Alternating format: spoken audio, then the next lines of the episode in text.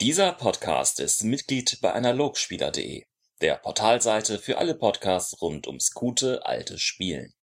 Herzlich willkommen heute zum 59. Äh, Podcast Dingsbums von DSA Time mit mir, Philipp und Florentin. Und Hallo, vielen Dank. Ja. und da wir heute aber äh, in die Folgen gehen, haben wir auch heute noch ein paar Spezialgäste dabei. Wie angekündigt, zum heutigen tollen Thema Götterkritik. Und deswegen begrüße ich heute mit uns den Niklas erstmal. Ja, vielen Dank für die Einladung nochmal. Ich freue mich. Und den Jonas. Ja, auch von mir, hallo. Schön, dass ihr mich von der Straße geholt habt. Sehr, sehr gerne. Also, ähm, ihr zwei, unsere tollen äh, heutigen Gäste, ihr seid ähm, sozusagen die Experten, könnte man meinen heute. Und äh, die ganze Aufgabe des heutigen Podcasts ist so ein bisschen über unsere tolle lange Götterreihe zu gehen, die ja jetzt doch ihr Ende gefunden hat, nun endlich. Und einfach mal ein paar andere Ansätze zu wählen. Weil ich hab, wir hatten das Gefühl, dass ihr, also die Hörer im Allgemeinen, ihr Hörer, äh, relativ viel dazu sagen wolltet und könnt. Deswegen heute eine extra Folge nur für euch, sozusagen. Das, das ja, es geht auch so ein bisschen, es geht auch so ein bisschen darum, vielleicht neue Moderatoren dieses Podcasts hier zu finden, da wir uns wahrscheinlich immer mehr als komplett unfähig und dilettantisch herausstellen. Deswegen hat unsere äh, aufregend kritische Community äh, ihre zwei größten Vertreter vorgeschickt, um uns heute mal äh, um Gnade winseln zu lassen, was wir denn alles so falsch gemacht haben. Aber ich freue mich. Ich äh, bin sehr froh, euch hier heute dabei zu haben. Haut mal rein. so, ja, ich fühle mich auf jeden Fall mega gut angesprochen als äh, Spezialexperte und als ähm, ja, Community-Vorsteher. Das ist sehr zutreffend auf jeden Fall. Ja, Quatsch. Hervorragend. Äh, ja, habt, wir haben die besten rausgesucht. Aus allen Menschen, die uns, äh, die es gibt, haben wir die besten zwei rausgesucht. Die sind heute hier. Und ähm, ja, also ihr, ihr habt quasi eure eigenen Punkte mitgebracht und ähm, die wollen wir auch mal so ein bisschen angehen. Also wir haben ja jetzt zwölf Folgen gemacht zu den Göttern und äh, natürlich aus unserer Perspektive, aus unserer Brille, mit unserem äh, Zugang und ähm, das wollen wir heute ein bisschen weiterführen und deswegen ähm, mal euren Ansatz äh, auch dazu hören. Ich würde jetzt einfach mal, weil ohne jetzt irgendwie jemanden bevorzugen zu wollen, einfach mal den Jonas äh, als erstes dich mal fragen, weil du hattest ähm, einen relativ langen Kommentar geschrieben, so sind wir, haben wir dich jetzt hier gefunden und deswegen bist du hier äh, zu dem Thema Götter. Ich weiß nicht, bei welchem Podcast du das dazu geschrieben hast. Zu einem. Bei Hörerfragen war das einfach. Ach, bei Hörerfragen war das. Aha, schau an. Na gut. So, zum einen der Beweis, wir lesen den Scheiß. Yay! Zum anderen, du hattest ähm, äh, relativ, ja, eine, sag ich mal, einen erweiterten Ansatz zu, zu, zur Götterwelt im Allgemeinen. Und ich wollte jetzt einfach mal das, das Zepter dir in die Hand geben, so zum Start und einfach mal so, wo, wo, was du anders gesehen hast, als, als wir es jetzt machen oder was du vielleicht noch mehr zum Thema Götter hinzufügen wollen würdest, damit wir mal ins Gespräch kommen. Ja, also ich, ich muss dazu sagen, ich spiele seit paar Jahren DSA und ich habe mir irgendwie irgendwann mal gedacht, irgendwie insgesamt so, ja, diese ganzen Punkte, an denen man immer hängen bleibt, also Sachen widersprechen sich, so Sachen auch, was ihr angesprochen habt bei Vier und Geweihten. Wie passt irgendwie der Hüter der Jagd zum Waldläufer? Ist es nicht irgendwie Bullshit, wie Florentin findet? Und äh, solche Sachen kommen ja öfter mal vor. Und ich habe mir dann irgendwann mal ein ja, ich will nicht sagen Konzept, aber Gedanken gemacht, wie das sein kann und habe mir überlegt, naja, wahrscheinlich ist das nicht alles ähm, so von Anfang gesetzt gewesen, sondern ich sehe das eher als so eine Art ja, religionsgeschichtlichen Entwicklungsablauf. Äh, und äh, das, also meine Theorie muss ich davor noch dazu sagen, ist jetzt nicht so, ich sag DSA, wie es eigentlich sein sollte, oder interpretiere das um, wie es eigentlich Also nicht so wie wir, meinst du? Also nicht so wie wir, ja, die wir, also ja. definitiv die Wahrheit natürlich, also immer ansprechen. Nee, so lange bin ich noch nicht beim Podcast dabei, dass ich so viel Wahrheit und Wissen hätte. Das ist jetzt erstmal so ein dilettantischer Anlauf. Und mir geht es vor allem darum, einfach, an, also es hat auch ein paar Vorteile, wenn man die Welt so sieht. Und ich stelle mir das so vor, dass die Götter am Anfang einfach sehr viel vager definiert waren. Also Praios stand zum Beispiel für Sonne und Licht, Rondra für Kampf, Effort Wasser, ähm, Fex Glück und Gelegenheit, Pereine Fruchtbarkeit. Also nur diese, ja, breiteren Aspekte da im Vordergrund standen und nicht so ganz konkret wie bei Fex irgendwie Handel oder äh, Diebe oder so.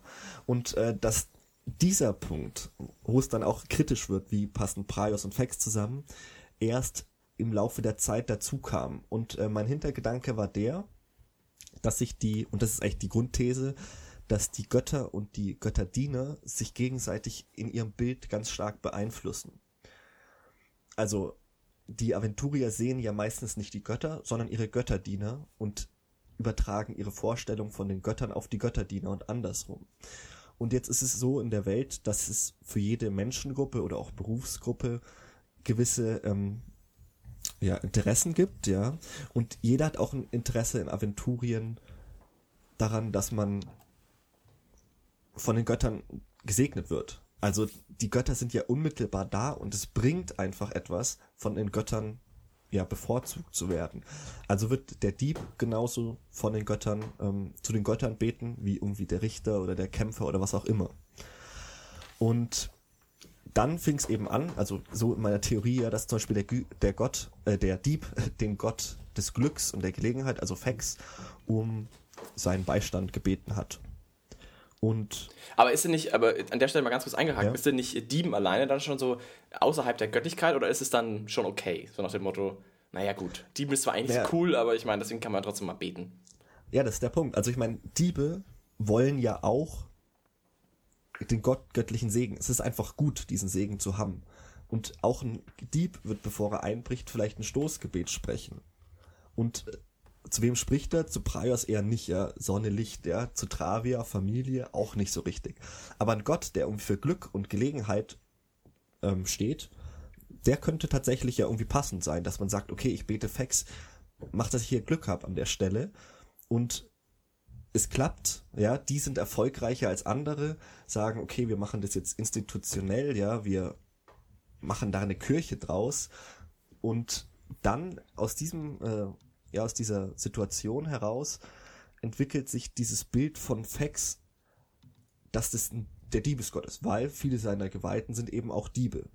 Und ähm, da, also daraus entsteht halt dieses Bild, dass die Götter und die Geweihten sich gegenseitig prägen und ja. das ähm, hat halt mehrere Vorteile. Also habt ihr erstmal so das, mein Gedanken. Ja, ich denke, ich denke schon.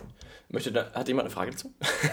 ja, also ähm, ich glaube auch, dass ich verstehe einigermaßen, was du meinst, aber ähm, also sagst du quasi, dass ich, meinst du das quasi, dass es innerhalb der Spielwelt so ist oder von den ja, sag ich mal, von den Schöpfern, von den Entwicklern von DSA so gedacht dann. Also, dass diese, diese ganz rudimentären Eigenschaften quasi zuerst da waren in, auch in den Spielhilfen und dass dann später erst, ähm, ja, als dann halt, keine Ahnung, die Spielerschaft sich vergrößert hat, das so geworden ist. Oder meinst du, das war, meinst du, das war eine historische, inneraventurische Entwicklung, dass quasi das so sich nach und nach etabliert hat? Genau, das ist der Punkt. Das ist gut, dass du es ansprichst. Es ist eben nicht so vom Hintergrund gegeben. Also es geht darum, wie ist es, wie stelle ich es mir in der Welt vor? Wie stelle ich mir vor, dass es entstanden ist? Und ähm, ich habe mich mit einem, einem meiner Mitspieler mal darüber unterhalten und der meinte, hat halt zwei Punkte angesprochen. Erstens, ist halt nicht, nicht im Hintergrund so verankert. Und zweitens auch die Frage, ähm, die Frage, warum, also was ist die, warum sollte man sowas wo hineinlesen, wo das eigentlich nicht ist. Also der Hintergrund hat es eben nicht vorgesehen und trotzdem sage ich, so stelle ich es mir vor. Ähm, mir ist absolut klar, dass das nicht dem entspricht, wie das der Hintergrund sagt offiziell, sondern eher einfach ein Versuch ist, mit dieser Welt ja, so zurechtzukommen mit diesem Ansatz, weil da eben ein paar Vorteile draus äh, sich ergeben. Kann ich euch gerne erzählen, wenn ihr sagt, habt Ja, aber ich wollte noch, ich wollte noch einfach genau. nachhaken. Also, wenn ich das richtig mhm. verstehe, dann ist äh, die Grundidee ist sozusagen auch die, dass es dann getragen wird von der Gesellschaft. Also, das ist quasi die Kultur oder die Gesellschaft selber, den Gott auslegt im Wesentlichen und, und prägt. Und demzufolge vielleicht auch so weit verändern kann, dass, ähm, also zum Beispiel ist es durchaus denkbar, dass die Gottheit Fex ähm, in, also in, äh, initial gar kein Interesse an Diebstahl im Allgemeinen hatte und erst jetzt über die Zeit sozusagen, ähm, über die Entwicklung, über die Kultur, über die Prägung, über die Menschen, die quasi das dann aufgegriffen haben und die, die Möglichkeiten des, der Gottheit sozusagen auch irgendwie, sag ich mal, erforscht haben und dann irgendwie auch sozusagen sich da eingereiht haben, erst die diesen Aspekt vielleicht etabliert haben, also Diebstahl im Allgemeinen oder dieses, äh, ja, doch, ich sage jetzt mal Diebstahl, um es einfach zu machen. Das bedeutet also, es könnte durchaus sein, dass eine Gottheit sogar äh, gar nicht unbedingt die Meinung vertritt, dass das eine gute Sache ist. Oder meinst du dann, dass das auch alles irgendwie dann zusammengehört und würdest du dann jetzt quasi das einfach machen und sagen, naja gut, dann finde ich die Gottheit das jetzt auch ganz cool. dann ist jetzt Diebet ist auch irgendwie cool. Oder die Gottheit hätte das gar nicht erst äh, unterstützt und demzufolge ist es auch irgendwie, durch das, dass es jetzt quasi heute zu einer Ausbringung geworden ist, irgendwie auch eine, eine Aussage der Gottheit, dass sie das irgendwie okay findet. Oder würdest du dann sagen, da könnten die Interessen sogar wirklich auseinandergehen, als Entität Gott? Äh, oder gibt es die überhaupt? ich meine, das ist die nächste Frage. Wahrscheinlich, also nach Loria irgendwie dann schon, aber, aber wie würdest du das dann sehen? Würdest du sagen, es ist dann menschengeprägt oder schon göttlich geprägt? Ja, ich würde sagen, das ist schon in gewissen Punkten menschengeprägt. Und das sieht man schon auch im Hintergrund. Also an mehreren Sachen. Es gibt einmal so den Punkt, die Entwicklung, die ist ja schon vorgegeben. Also ohne dass ich mich da erstens gut auskenne und zweitens äh, da groß was spoilern möchte.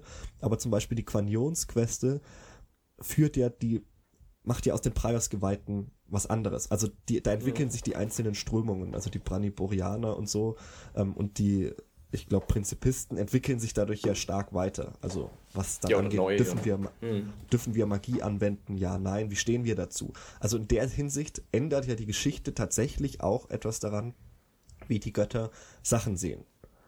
Das ist das eine. Und das andere ist natürlich, wie du gesagt hast, ich glaube schon, dass, ähm, dass die Welt sich verändern kann und auch auf die das Götterbild sich in der Zeit verändern kann. Also das haben wir eben würde ich sagen, bei, ähm, bei Fax wäre das ein Beispiel zu sagen, erst war der Diebesgott, ja, aber wenn sich jetzt ein Fax-Geweihter hinstellt und systematisch Leute ausbeutet, könnte man auch sagen, hey, ist ja nur ein Dieb. Aber da würde ich sagen, da kommt irgendwann auch, da sagt man, das ist dann nicht mehr Glück und nicht mehr Chance, ja. Und äh, ob das dann der Gott will, also die Frage, ja, offensichtlich unterstützt er Diebe. Das ist vorgesehen. Ja, das ist auch in den Regeln abgebildet. Diebstahl ist per se nicht so fake, sagt, nee, dafür kriegst du keine Karma-Punkte. Also es ist schon darin vorgesehen. Nur die Frage ist, wenn man von diesem, von diesem Ansatz ausgeht, und das wäre eben einer der Vorteile, ist, dass die Götter wieder sehr viel mehr dieses, äh, ja, Ungreifbare werden. Etwas mysteriöser auch. Also du weißt eben zum Beispiel als Faxgeweihter nicht, ob, wenn ich jetzt etwas nicht schaffe, ja, obwohl ich irgendwie eine tolle Liturgie gewirkt habe, ja, liegt es dran, dass ich dass ich es nicht gemacht habe oder dass mein Gott, vielleicht verstehe ich auch einfach meinen Gott falsch. Also wenn es in der Welt nicht so gesetzt ist, wie es für uns jetzt in den Regeln erscheint, ähm, entsteht da eben eine größere, für mich, Spannung. Und äh, das, was Niklas hat es, glaube ich, äh, vorher schon gesagt in der Vorbesprechung, dieses, wir schmeißen irgendwie Aspekte, also Sachen aus dem Aspektkatalog sozusagen in den Gott rein und Karma-Punkte purzeln raus. Sowas ist halt im Moment, also so im offiziellen Regelwerk und sowas erlebe ich schon auch am Spieltisch, ist es möglich und weil man eben sagt, es ist nicht so klar, was die Götter wollen, ja. Ist es irgendwie, ist dieser Aspekt jetzt primär vom Gott oder ist es ein Aspekt, den die Leute den, den Geweihten geben? Also dieses, diese Diskrepanz, die dadurch entsteht und auch diese ja, Unsicherheit und Unklarheit, die finde ich sehr förderlich, gerade für einen Göttergeweihten, um ihn vom Magier zum Beispiel abzugrenzen. Ja, Magier sind natürlich irgendwie viel mehr, da weiß man, was man hat, ja. Ich finde es am Geweihten schön, und das war in den früheren DSA-Teilen, ähm, also 1, 2 und so, war das ja auch noch viel mehr so, dass eben die Geweihten nicht einfach Magier 2.0 in ähm, bisschen schwächer sind. Auch jetzt mal vielleicht kontrovers, aber. Bam! Äh, da noch reingeworfen. Ja, da werde ich gleich zerrissen in den Kommentaren für. aber im Prinzip ist es halt, funktioniert es halt leider ein bisschen so.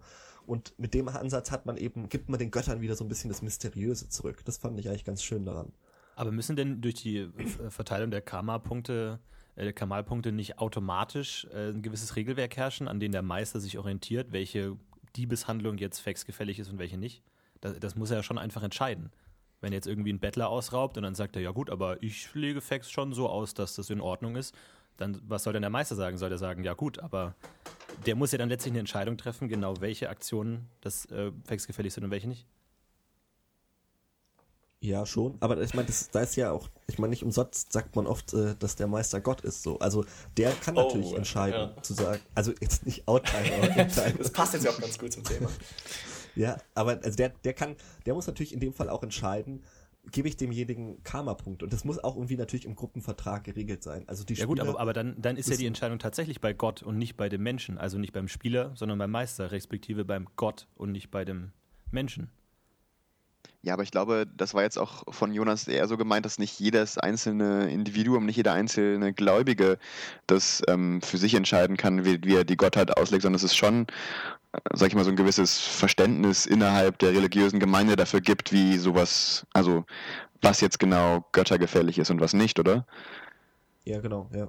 Ich muss auch sagen, also ich, du bist sitzt auch deswegen mitunter hier, weil ich genau den Aspekt von deinem äh, Kommentar sehr spannend fand, weil ich das nämlich eigentlich auch so sehe. Ich weiß nicht, ob das immer so rüberkam. Nein, aber ich finde das eigentlich einen ganz spannenden Aspekt und ich wünsche mir, ich meine, ich sehe das auch, wie du siehst, es ist nicht wirklich angelegt an den Regeln, aber ich finde es einen sehr spannenden Aspekt, eben diesen mysteriösen Aspekt und auch diese ähm, gewisse ich sage jetzt mal, diese Frage, ob der Richtigkeit seiner selbst. Ähm, weil, und das ist, finde ich, ein Aspekt, den ich ganz entscheidend finde und der immer wieder zum Problem wird, und das ist immer die, das Verhältnis zu den Dämonen, was da noch on top kommt. Und ich denke, wir haben da auch ein paar Podcasts ja schon drüber gemacht äh, wo wir das immer wieder ansprechen. Aber das Problem ist, wenn du ein Regelwerk, wie es in den Büchern steht, so anlegst und sagst, das ist richtig, das ist falsch, und es gibt die Götter, wenn du das voraussetzt, gibt es überhaupt keinen Grund für niemanden jemals zu den Dämonen überzulaufen, sage ich jetzt mal. Weil jeder weiß und muss sich 100% im Klaren sein, dass, dass seine Seele danach im Arsch ist. Und äh, es gibt überhaupt keinen Grund, das zu tun, wenn du das so absolut sicher weißt und wenn es sozusagen so offensichtlich falsch ist. Deswegen ähm, diese Graubereiche, die du ja auch damit ansprichst irgendwo, also dieses, naja, dass es eben so ein bisschen Auslegungssache bleiben kann und dass man eben durchaus ein bisschen rätseln kann, welche, welche Aspekte oder was für Handlungen jetzt wirklich im Sinne der Gottheit sind, gibt sozusagen dem Charakter auch die Freiheit dann oder einem dämonennahen Charakter die Freiheit, ähm, das rein zu interpretieren und zu sagen, okay, vielleicht ist es ja hier noch ähm, zum Beispiel nicht Rache, sondern Gerechtigkeit, wenn ich den Typen jetzt abschlachte. Vielleicht ist das ja noch im Rahmen der Gottheit, vielleicht ist das ja auch wirklich, was Preis wollte, dass man zur Rechenschaft gezogen wird. Äh, und wenn das halt die Gerichte nicht tun, dann muss ich das machen, in dem Sinn. Aber wenn du halt ein Regelwerk hast, das heißt, okay, alles äh, über Gerichtsbarkeit, also wenn alles, was nicht vor Gericht kommt, dann abgeschlachtet wird, ist schon mal falsch, dann wird es diesen Fall ja quasi nie geben. Ähm, deswegen finde ich das einen sehr spannenden Aspekt. Und ich, oder wenn ich das richtig zusammengefasst habe, dann sehe ich das so, oder? Ja, genau. Das hat halt den Vorteil, dass diese, ähm, das, was oft passiert, dass so auch Aspekte gegeneinander ausgespielt werden. Also das passiert sowohl von Spieler als auch von Meisterseite halt oft manchmal. Oft manchmal. Eigentlich bis jetzt oft, meiner Meinung nach, mehr als manchmal. Zum Beispiel bei Praios, ja. Der Praios-Geweihte, und da, deswegen gibt es auch Strömungen in dieser Kirche, der sagt, naja, die Obrigkeit hat immer recht, ja, so ein bisschen dieses, ähm, das steckt da ja drin in der Prioskirche. Wir müssen die göttliche Ordnung erhalten und äh, das sind so, äh, das ist einer der Aspekte, ja. Und gleichzeitig Gerechtigkeit. Und das kann sich halt durchaus widersprechen und auch zu Recht. Also deswegen gibt es ja die, zum Beispiel die Braniborianer, die sagen, wir müssen auch den Armen helfen, dass die zu ihrer Gerechtigkeit kommen. Das ist auch ein Aspekt von Gerechtigkeit. Und was halt oft passiert ist, dass das gegeneinander ausgespielt wird und dass man sagt, naja, aber eigentlich muss ja ein Preisgeweihter das machen, weil das ist ja der Aspekt. Und dann sagt der andere, nee, aber der Aspekt ist ja irgendwie anders. Und das ist so ein bisschen dieses, ähm, das wird dann oft zu so, so einer Art Jonglieren von verschiedenen Aspekten, wo man sich dann oft fragt, muss eigentlich jeder Geweihter jeden Aspekt haben? Also das ist, denke ich, auch nochmal eine Frage, die da mit reinspielt, ja, weil es gibt nun mal ein paar Aspekte, wie ihr auch zum Beispiel gesagt habt, die einfach Quatsch sind. Also warum muss der Ingrim-Geweihte immer jedes Feuer brennen lassen? Das ist einfach für viele, viele Handwerksberufe, die eben unter Ingrims Segen stehen, Bullshit. Also es ist halt einfach nicht intelligent. Und solche Sachen lassen sich eben erklären, wenn man sagt, das ist irgendwie religionsgeschichtlich gewachsen, aber eben keine, keine nicht absolut binden. Also nicht jeder Aspekt muss zu jeder Zeit immer voll äh, ausgespielt werden. Und das, ich fände es dann auch schön, wenn, finde es auch schön, wenn es geweihten Typen gibt, die dann in gewisse in gewissen Richtungen Abstriche machen. Also sagen, mir ist die Hierarchie nicht so wichtig wie die Gerechtigkeit. Und ähm, beim Preisgeweihten. So in die Richtung. Und das finde ich, das ist halt einer der Vorteile davon, dass man auch sehr viele neue geweihten Typen ähm, nicht generieren kann, aber zum Beispiel definieren hatten, kann. Ja, ja verstehe, genau. Ja, also, aber ja. Ähm, Entschuldigung, aber ist es nicht also ich habe gar nicht das Gefühl, dass das von offizieller Seite, also den Spielhilfen und so, so ähm, streng gehandelt wird. Also ich finde, es werden ja oft dann regionale Ausprägungen angeboten oder wenn man sich irgendwie, ich weiß, dass in einigen dieser ähm, wie heißen die nochmal, Vladimiki zu den einzelnen Göttern, so ja Ausgestaltungsideen sind für ähm, verschiedene Gewaltentypen und wo ich auch schon gedacht habe, hey, das ist ja ähm, total vielseitig. Also ich bin mir gar nicht sicher, ob, ob da von, ja, ob da so Not besteht, das so ähm, zu verändern, weil ich finde, dass es oft gar nicht so ähm, ja, stringent vorgegeben wird. Ähm, also ich finde, ich finde, da wird schon relativ viel relativiert. So. Ich, ich glaube auch, dass, also ich, ich glaube auch, dass es äh, in vielen Fällen da ist, was du sagst, aber ich glaube, dass es nie ausgesprochen in dem Maße so da ist. Und ich glaube, das ist so ein bisschen der Punkt, warum wir das auch machen immer wieder, dass viele Dinge auch bestimmt äh, von vielen Leuten auch in der, in der Redaktion, die das so publizieren, äh, bestimmt auch im, im Hinterkopf schwebt und vielleicht auch so die Grundidee war. Aber ich glaube, in vielen Fällen kann es nicht schaden, sowas nochmal irgendwie zusammenzufassen und eben zu, unter den Schirm zu stellen. Und ich glaube, deswegen ist so, eine, so ein grundlegender Ansatz gar nicht so verkehrt. Und dann eben das auch immer wieder zu, ähm, nach vorne zu bringen, so eine gewisse Charaktertiefe, was eben sowas angeht. Also, sagen wir mal so, die, die Auslegung wieder zurück zum Glaubenscharakter zu bringen, ähm, finde ich einen ganz entscheidenden Punkt. Und ähm, zum Beispiel, was ich eben einen ganz entscheidenden Punkt auch irgendwo sehe, die Frage stellt sich mir natürlich auch immer, was ist ein Gottesdiener überhaupt? Und dann kommt halt auch immer die, man kommt immer auf den Punkt, ich meine, du bist ja nicht einfach nur Dieb, der einfach deswegen auch zaubern kann, sondern du hast ja eine, eine Aufgabe von einem Gott und die muss doch irgendwie sein, dass, sein, dass du irgendwie mit der Gottheit in Verbindung stehst. Sei es, dass du die Gottheit besser verstehst oder dass du seine Werte vertrittst. Aber ähm, so eine gewisse Auslegungsunsicherheit ist doch für so einen geweihten Brot und Butter, Brot und Wasser am Spieltisch, dass du sagst, okay, ähm, ich kann da Spiel generieren für mich selbst und ich sage, okay, mein Charakter ist sich vielleicht an der Stelle unsicher und versucht es zu lösen, weil wenn du immer an allen Stellen mit deinem gefestigten Glaubensbild ankommst und sagst, ich bin jetzt hier Brandeburger, äh, deswegen äh, habe ich folgende Punkte und jetzt bin ich aber die Ausprägung und deswegen habe ich folgende Interessen und, und Meinungen, dann wirst der Punkt halt nie kommen. Aber wenn du von Anfang an das Charakterkonzept unsicher baust und sagst, okay, es gibt die Strömung und ich tendiere zu der, aber eigentlich bin ich mir nicht sicher, dann kann man als Spieler, glaube ich, da auch mehr rausholen. Und das, also glaube ich, ist ein bisschen ja. die Qualität davon, dass man sagt, okay, ja. äh, ich bin zwar Braniborier, aber vielleicht haben die anderen doch recht.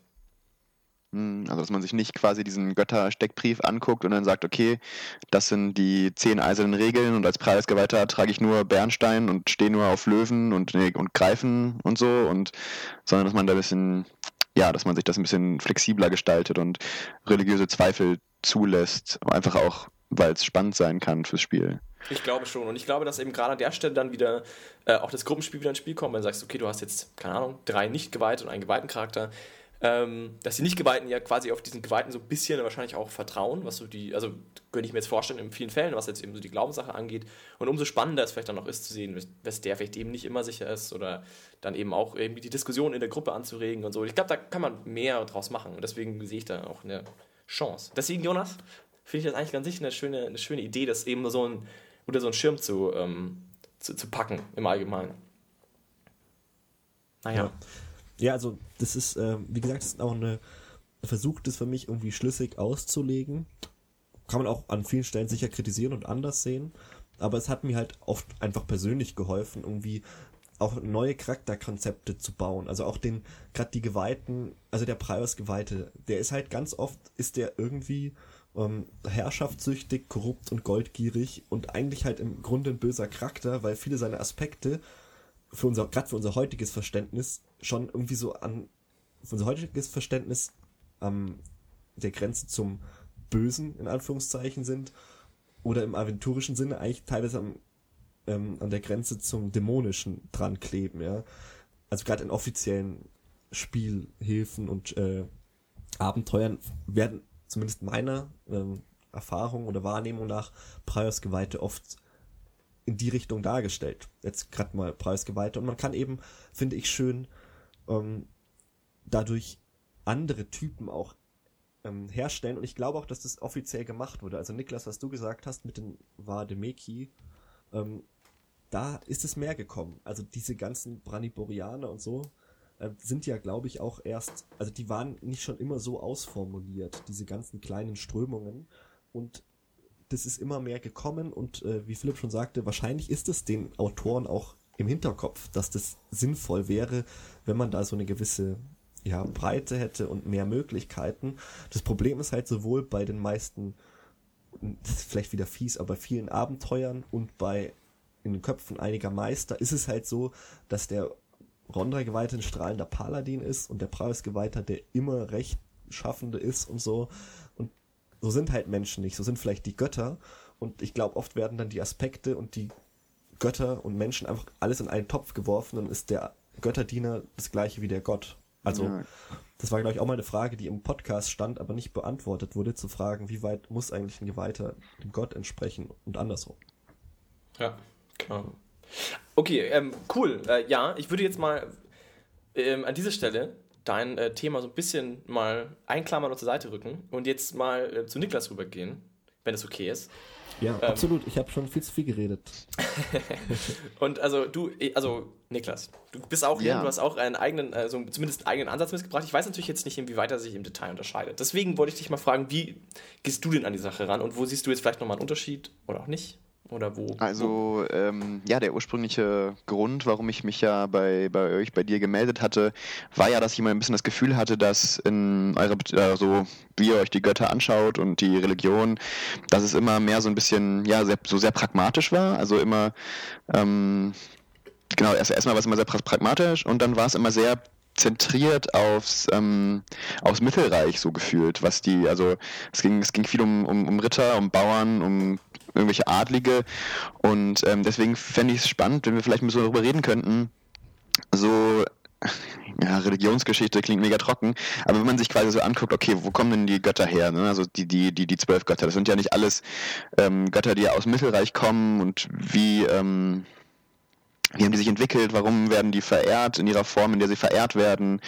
Und wie haben die alle ihren Platz gefunden, quasi so quer durch Aventurien, weil ich glaube halt, ähm, dass es, dass sich manche Sachen, ja, dass manche Sachen vielleicht ein bisschen klarer werden, wenn man sich das auf einer ja, globaleren Ebene vielleicht anguckt. Also wenn man zum Beispiel sagt, okay, man hat so die, die Göttin ähm, Zar, ähm, Geburt und Neubeginn und äh, aber die ist ja nicht erst im Mittel, äh, Mittelreich entstanden, sondern es gibt ja diese, die Wandel, die Vielfältigkeit der Götter, die Wandelbarkeit und dann guckt man sich an, bei den Echsen gab es, äh, es ist ja auch Kanon, soweit ich es verstanden habe, ja. dass es da schon die, dieses, diese Entität verehrt wurde unter einem anderen Namen, unter dem Namen Zar und wie, was ist passiert, äh, dass die jetzt quasi auch von den Menschen verehrt wird und all solche Aspekte finde ich halt sehr spannend, dass man halt diese, ja, diese ganz urtypischen und archetypischen Bedürfnisse von so kulturschaffenden Wesen äh, sich anguckt, die dann halt durch die Götter bedient werden. Und Aber wie würdest, du das, wie würdest du das denn konkret machen? Also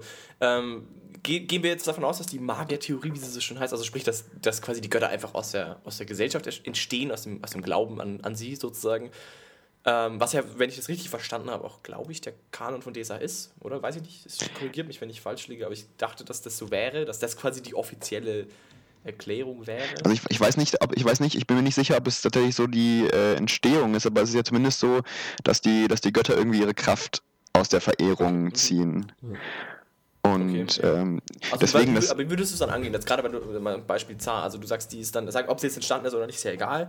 Also, ähm, das ist quasi eine, eine Art grundlegende Notwendigkeit für, eine, für ein kulturschaffendes Volk war. Genau. Und ich glaube, und also, so genau, also ich glaube nämlich, da gibt es nämlich zwei Aspekte. Einmal gibt es nämlich diese, diese Gottheit, das Bild der Gottheit, wie, es, wie sie geformt wird durch die, die sie verehren.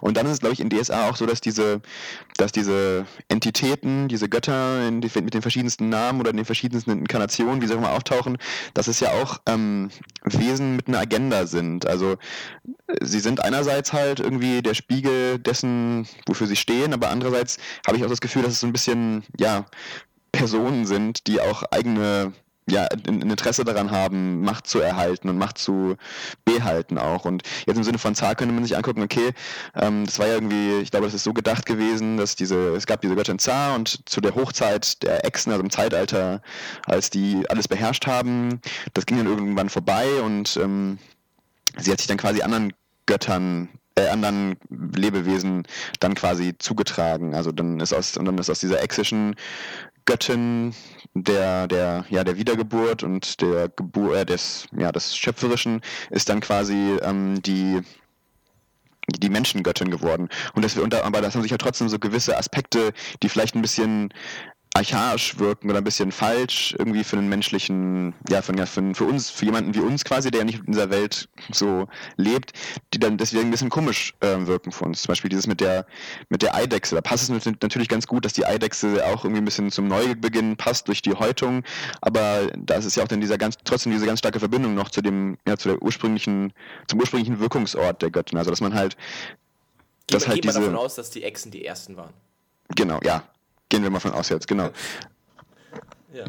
Genau, das finde ich, und das ist Aber so. Wo siehst du denn die anderen Götter so? Also, was, ich meine, Zar ist ein relativ klares Beispiel, weil bei Zar gibt es ja eben auch diesen Kanon, und dann gibt es ja auch ja, eben Zar. Also es gibt, wo, wo, siehst du denn die anderen Götter? Ich, weil ich muss, also, das ist ein guter Punkt das schwebt dann auch immer wieder vor und das kommt auch mir wieder immer wieder in den Sinn und gerade bei Zahn natürlich sowieso, aber bei den anderen, also bei vielen Göttern ist es eben deutlich schwieriger. Ja, also ich, ich weiß nicht, ich glaube, es wäre jetzt ein bisschen zu lange und das weiß ich auch, glaube ich, gar nicht gut genug, als das, was wir jetzt für alle zwölf Götter und die Halbgötter so abhandeln. Aber also ich weiß zum Beispiel, dass das Hesinde kommt, hat einen ähnlichen, ist einen ähnlichen Weg gegangen über Hesind oder so, wie mhm. das dann äh, ja. bei den bei den Achas hieß. Und teilweise kommen ja die Götter auch ähm, also gar nicht aus. Angrosch denke ich ist auch relativ klar. Genau, genau. Und aber teilweise kommen ja die Götter auch gar nicht aus Aventurien, sondern ähm, aus Myranor aus dem anderen Kontinent. Ich glaube, so sind Göttern. Ja so, so ein Gott wie Praios zum Beispiel ist, glaube ich, ursprünglich mit den güldenländischen Siedlern nach Aventurien gekommen und so. Also es ist ja genau äh, das Silem Horas Edikt. Ich weiß nicht, ob euch, ob ja, ihr damit ja. vertraut seid. Genau. Absolut. Florentin äh, hat außerdem da ein ganz hervorragendes Abenteuer mal geleitet. Gell, Florentin? Ja. Bist Experte des Silem Horas Edikts. Ja, Entschuldigung.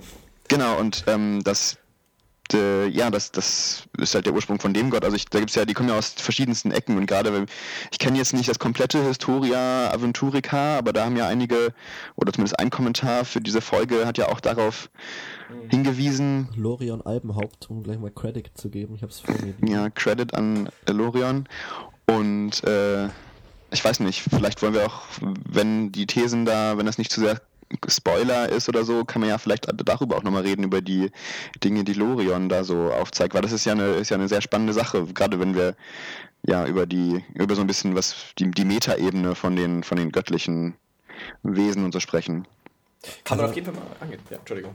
Ja, also was ich da vor allem rauslese, ähm, er hat es ja gar nicht so konkretisiert, aber das ist tatsächlich ein Punkt, der ist schon interessant. Also die Historiker, die ist ja erst vor kurzem rausgekommen und er meinte, und das sehe ich ähnlich, dass sie die Community gespalten hat, weil die Historiker hat im Prinzip einfach viele Sachen, die unklar waren, einfach gesagt, übrigens, eigentlich ist es so.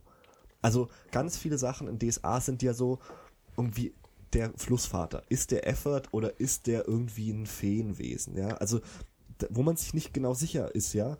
Auch ich hatte neulich eine Diskussion, weil ihr das gerade so völlig selbstverständlich gesagt hat, habt, ist Angrosch und Ingrim derselbe Gott auch darüber könnte man sich streiten, ja.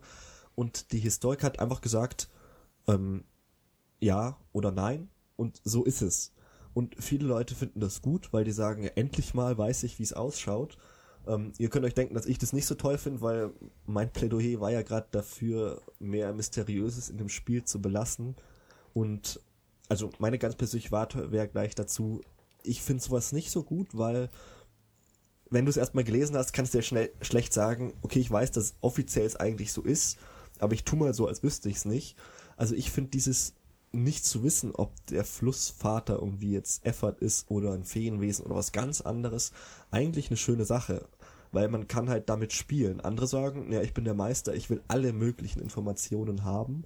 Ähm, ja, also wie seht ihr das denn? Ich finde das ähm, also auch ein kontroverses Thema, ob sowas braucht, ob sowas gut ist oder ob sowas eher ja, destruktiv ist. Ja, also ich habe äh, damals, als ich irgendwie, keine Ahnung, auf irgendeinem Wege habe ich irgendwie gelesen, dass es da ein paar, wie gesagt, so kontroverse ähm, Fakten auf einmal auf dem Tisch lagen und ich habe dann, ich habe das Buch selber nicht und ich habe dann, glaube ich, im Wiki Aventurica irgendwie nachgeguckt, weil dann, dann irgendwie ein paar Sachen standen und äh, war dann auch ein bisschen irritiert, ob einiger Entscheidungen, die dann so von der Redaktion anscheinend getroffen wurden. Da kannst du da vielleicht mal ein paar nennen? Für, für also genau, das, das, das, das, also eins, das für mich das Spannendste war, ähm, ich hoffe, ich bekomme das richtig auf die Reihe jetzt, äh, der Halbgott Nandus, ähm, wurde es, es wurde quasi so gesagt, dass ähm, Nandus ist ja in, eigentlich, so wie man es kennt, der Sohn von Hesinde und Fex, aber in der Historia Aventuria Aventurica wird gesagt, dass Nandos eigentlich der ursprüngliche Wissensgott ist und sich dann in irgendeinem vergangenen Zeitalter gespalten hat in Hesinde und den erzdämonischen Widerpart Amazeroth.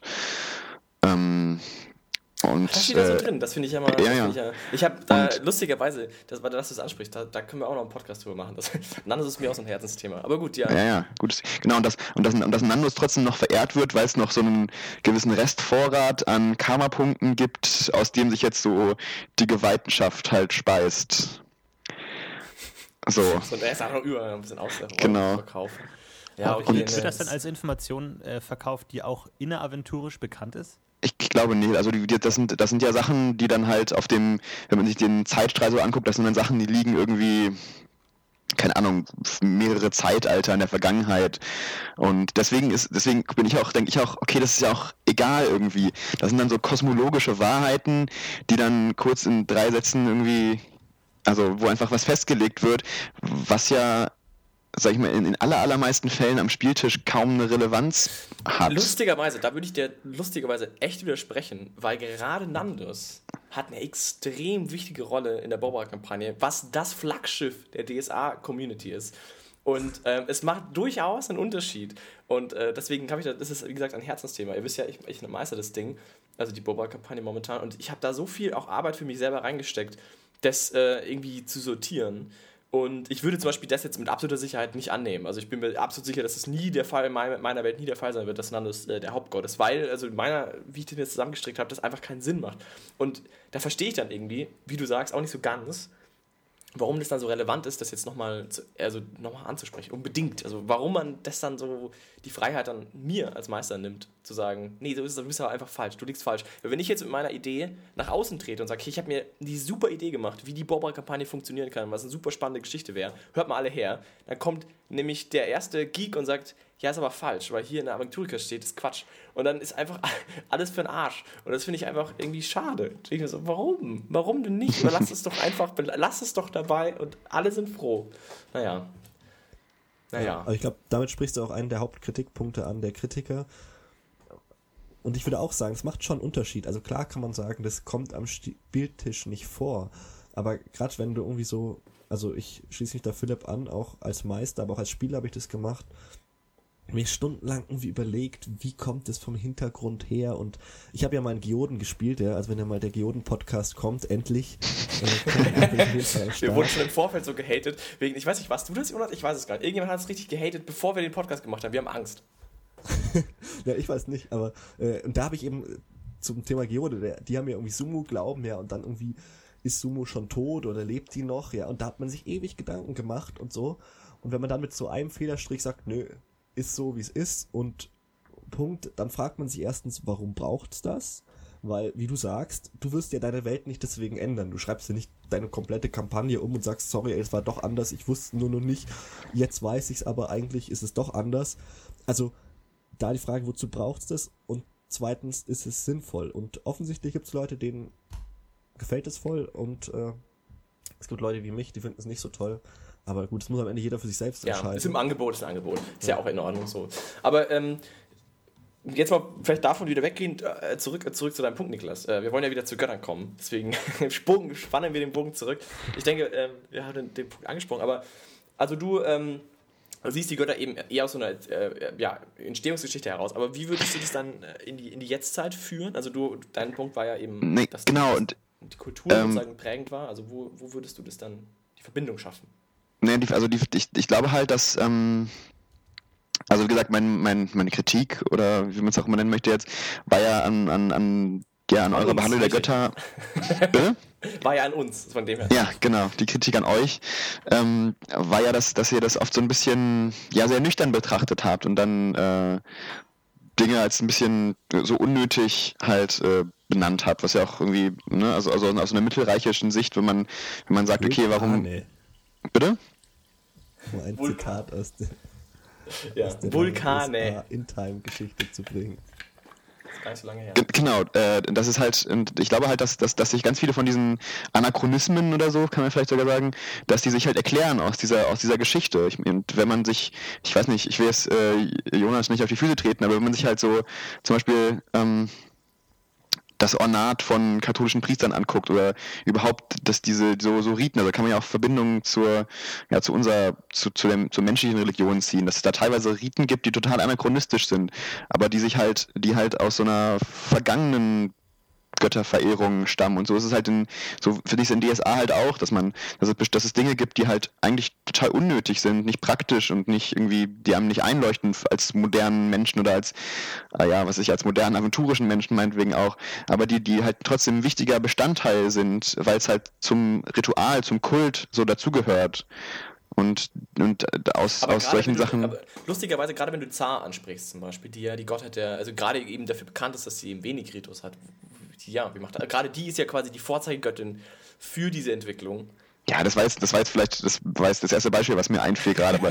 ja, ja, okay, na gut. Vielleicht ist es auch, das ist auch jetzt besonders, was, was die der so auf den Leib geschrieben haben, mit dieser ständigen Wandelbarkeit, aber äh, meinetwegen auch Gesinde oder so. Da, da gibt es einfach, ja, ähm, ja, und ich glaube, das ist halt, wenn man, wenn man halt einen Geweihten spielt oder, oder wenn man die, die, die Götter am, am Spieltisch umsetzen möchte, dann, dann ähm, ist es, ist es, glaube ich, ist es, glaube ich, oft schädlich, von so einem, von so einer modernen Religionsperspektive so auszugehen und sondern halt zu gucken, okay, es gibt halt diese, diese, diese archaischen, vielleicht auch manchmal ein bisschen dunklen Aspekte von, von, von Geweihten oder von Gläubigen oder von Religionen, die aber halt, ähm, die ja auch so dieses Bedürfnis in den, in den Gläubigen stillen halt nach, nach solchen bedeutsamen, bedeutungsvollen ja, Ritualen oder. Aber würdest du dann, würdest du dann so weit gehen und sagen, ähm, es gibt eine Art Wertung, es gibt eine Art Kult, also oder Tradition oder Ritus, der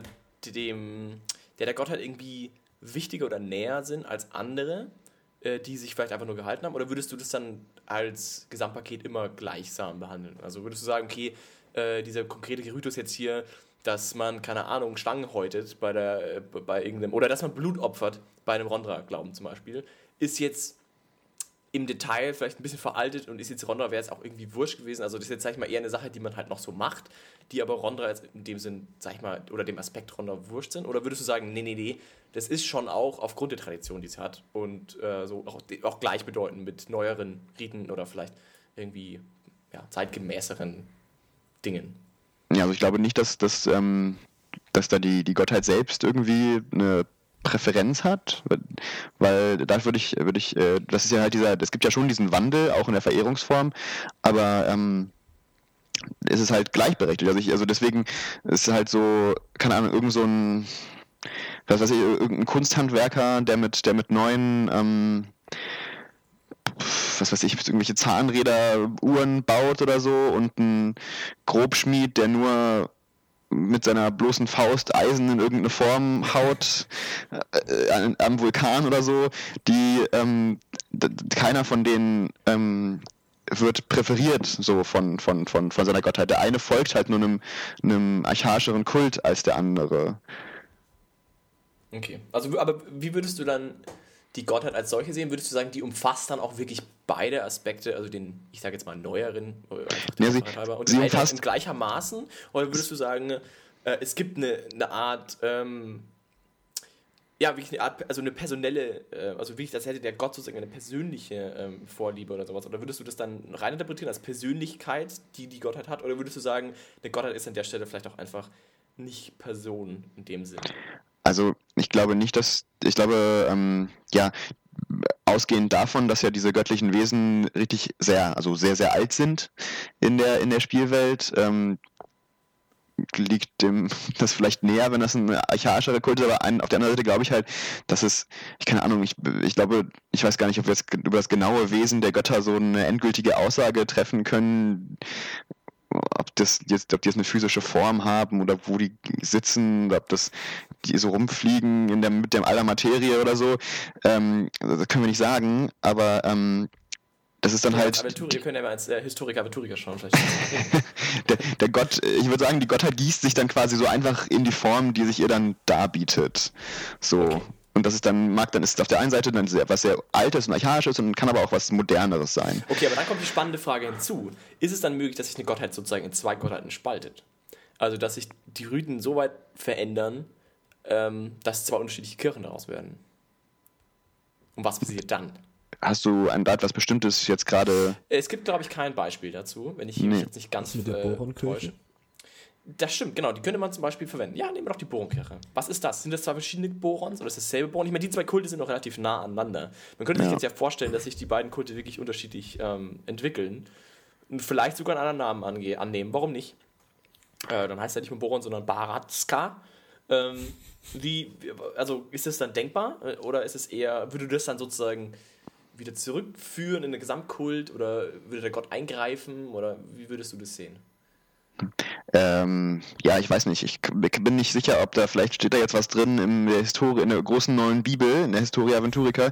Deswegen will ich, ich will nichts Falsches sagen jetzt, aber das ist es nicht auch so ein. Sinn, unser Podcast das ist, war noch nie richtig. Also von ist es nicht, aber das ist doch gerade eigentlich ein ganz gutes, ganz gutes Beispiel, finde ich, dass sich der Gott dann quasi in die Form gießt, die ihm sich bietet. Und äh, gemessen daran, dass beide Kulte irgendwie, ja, das, das, das Geweihte beider Kulte Karma-Punkte bekommen und äh, es scheint ja beides okay zu sein. Das ist, glaube ich, also.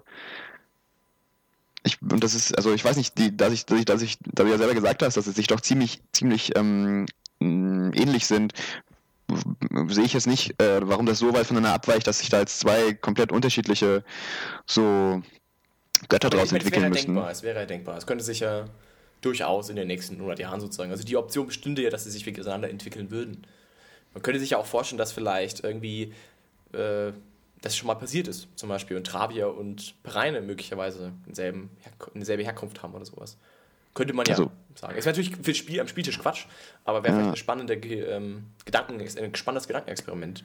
Also was ich weiß oder was, was, was ich irgendwie mal gelesen habe, ist, dass es jetzt, weil du jetzt gerade Travia und Pereine gesagt hast, ist mir eingefallen, es gibt ja so, ähm, keine Ahnung, Drei Schwestern. Regionen, Regionen, wo halt, wo, wo manche Götter so, äh, wo man zwei Götter zusammennimmt und die dann verehrt werden. Das ist dann, glaube ich, nichts, äh, was wirklich dann, wofür es dann speziell Geweihte gibt, aber es gibt zum Beispiel ähm, Regionen, ich weiß gar nicht genau wo, aber oder vielleicht ein, so einzelne Landstriche, wo dann, wo Preine und ähm, Travia halt als eine Gottheit verehrt werden, weil das so weit ab vom Schuss ist, dass es niemand interessiert, was da die offizielle Kirchenmeinung ist und dass es einfach irgendwie naheliegend ist, diese beiden Gottheiten, die Aspekte irgendwie zusammenzutun. Also das ist, glaube ich, was, was vielleicht in so der, in der Verehrung auf ganz kleinem Maßstab passieren kann, aber ich glaube nicht so, dass es, aber keine Ahnung, ich habe nicht das Gefühl, dass ich irgendwie eine verlässliche Aussage dazu treffen kann, weil das ist ja sehr diplomatisch. Äh, sehr diplomatisch.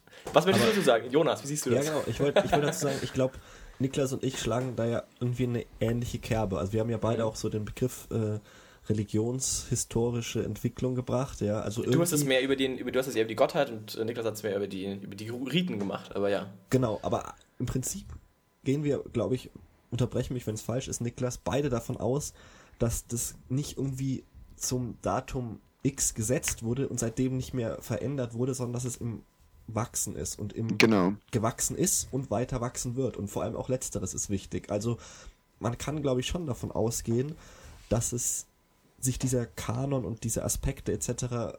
verändern werden.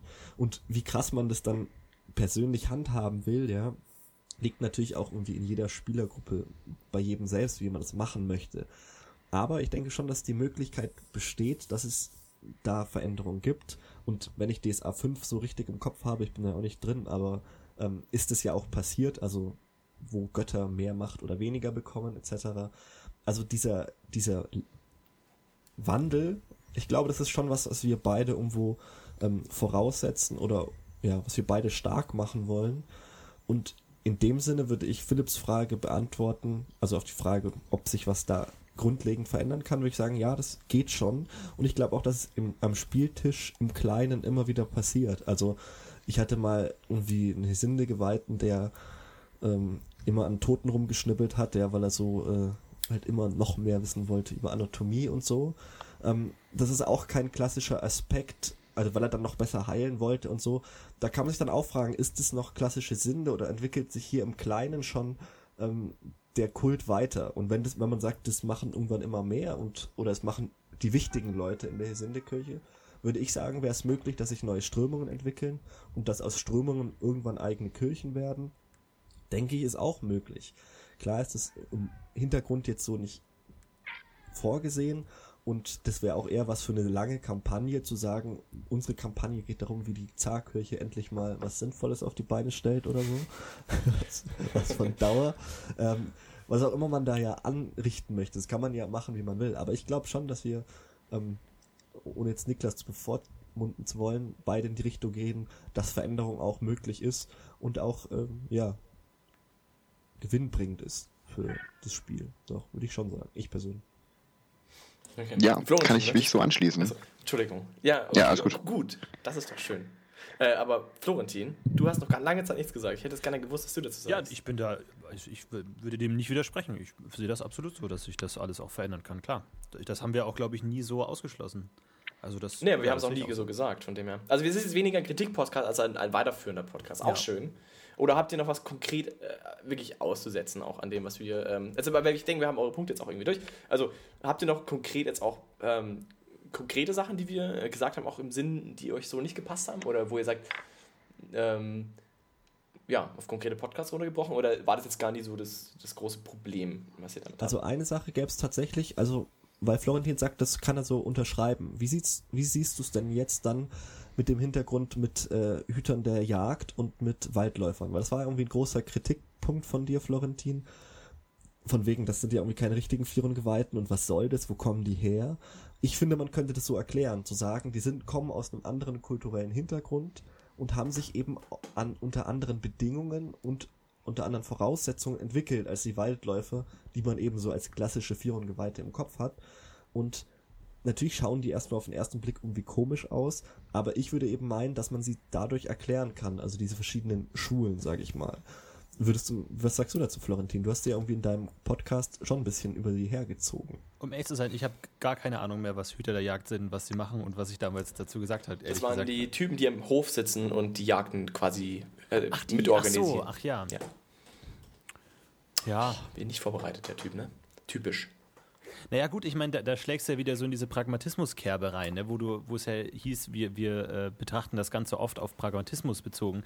Das hängt aber auch daran, dass gerade bei DSA auch solche Götterdiener auch oft einfach an weltliche Berufe geknüpft sind, wie jetzt zum Beispiel den Hüter der Jagd, der ja eigentlich gar nicht mystisch sein müsste. Das müsste ja nicht mal ein Priester sein. Das könnte einfach irgendjemand machen, weil er eben überhaupt nicht diesen mystischen Aspekt hat, sondern halt irgendwie, keine Ahnung, wie so ein Förster es auch einfach so machen könnte.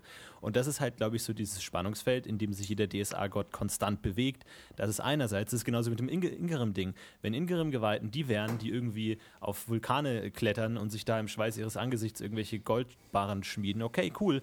Aber sie sind halt auch so gesetzt, dass es einfach irgendwelche Zunftvorsteher sind und so. Und dann ist halt die Frage, wie kriegt man das zusammen irgendwo? Natürlich, klar, kann man einfach sagen, ja, es gibt beides und es stimmt natürlich auch, aber inwiefern hat es dann Sinn, dass die einen auch die Liturgie lernen können oder sollen die dann lernen oder was ist dann da der, der Hintergrund des Ganzen? Und das ist halt da auch so ein Ding. Ich finde dieses Hüte der Jagd-Konzept einfach nicht, nicht so interessant, einfach weil ich mir denke, da verspielt man dann so das ganze Mystische, was dieser ganzen Götterbegriff ja eigentlich hat, indem man dann eben alles so auf Pragmatismus reduziert, indem man einfach sagt, so, ah, du bist ja Jagd, stimmt, Firon Jagd, also leit doch du mal die Jagd an. So, ich, ich finde es ja auch immer gerade interessant zu sagen, es sind vorrangig Priester, die mit dem Übernatürlichen handeln, aber durch die DSA-Welt halt auch immer in weltliche Aspekte hineingedrückt werden und man dann eben so gucken muss, okay, wo, wo ist da so der Zwischenraum?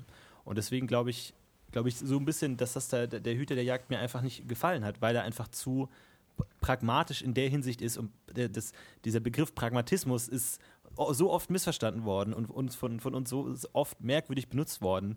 Gerade in Bezug auf Fax, wo es dann hieß, Fax ist pragmatisch, weil der macht ja was und der betet ja nicht nur. Also der ist ja pragmatisch, wobei das ja nicht immer gemeint ist. Pragmatisch ist ja auch gemeint, dass man direkt auf ein äh, nutzbringendes Ziel hinarbeitet und jetzt im Gegensatz zu idealistisch vielleicht eher gar nicht wirklich ähm, eher, eher irgendwelchen Prinzipien folgt und nicht immer nutzenorientiert handelt. Wohingegen man bei Fax wieder sagen müsste, klar, nutzenorientiert kannst du wahrscheinlich mehr Geld verdienen, wenn du mafiamäßig einfach irgendwie die Schwächsten abziehst und die irgendwie erpresst. Aber das macht Fax nicht, weil Fax ist nicht in der Hinsicht pragmatisch, sondern auch idealistisch, weil es ist ja ein, ein Gott mit Prinzipien, der nach gewissen Maßregeln Kammerenergie verteilt und für etwas steht. Also ist er idealistisch, also handelt er auf idealistische Weise. Und das ist halt so ein bisschen das Problem bei diesem Hüter der Jagd, glaube ich, was mir da so aufgestoßen ist, dass da einfach dieser Aspekt irgendwann komplett wegfällt und man diesen ganzen mystischen, die, die die Natur des Gottes ergründen, völlig rausfällt und man einfach zu dem Förster wird. Und dann ist einfach, sind die Götter einfach nur noch so wie Sticker, die man halt irgendwie auf verschiedene Leute klebt. So, ah ja, du bist ja Jäger, also Firun, du bist ja Kapitän, also Effert, du bist Bauer, also äh, Pereine, so, das ist dann so, ja, okay, cool, dann brauchen wir aber keine Götter mehr, dann sind es einfach so Berufskastenbezeichnungen. Und ich glaube, das war so ein bisschen der Punkt, der mir da nicht gefallen hat, einfach. Ja, stimmt. Was ich dazu dann sagen würde, ist aber, also, ich, der Punkt ist der, ähm, ich verstehe dein, also ich verstehe, ich verstehe natürlich dein Anliegen. Meine Idee wäre eben, dass man sagt, das sind nicht, also das finde ich ein bisschen blöd, auch vom Hintergrund, dass man so die beiden exakt gesetzt hat, also diesen Waldläufer und Hüter der Jagd. Ähm, als die beiden gibt's und darüber hinaus nichts anderes. Weil wenn jetzt irgendwie ein Spieler zu mir kommt und sagt, hey, pass mal auf, ich möchte einen Vierungeweihten spielen, aber ich möchte nicht, dass der immer nur in, in irgendwie im Norden abhängt, sondern der soll halt irgendwie aus dem Horasreich kommen und könntest du es vorstellen? Dann hätte ich vielleicht gesagt, ja, vielleicht macht er da irgendwie auch was mit Jagd oder so.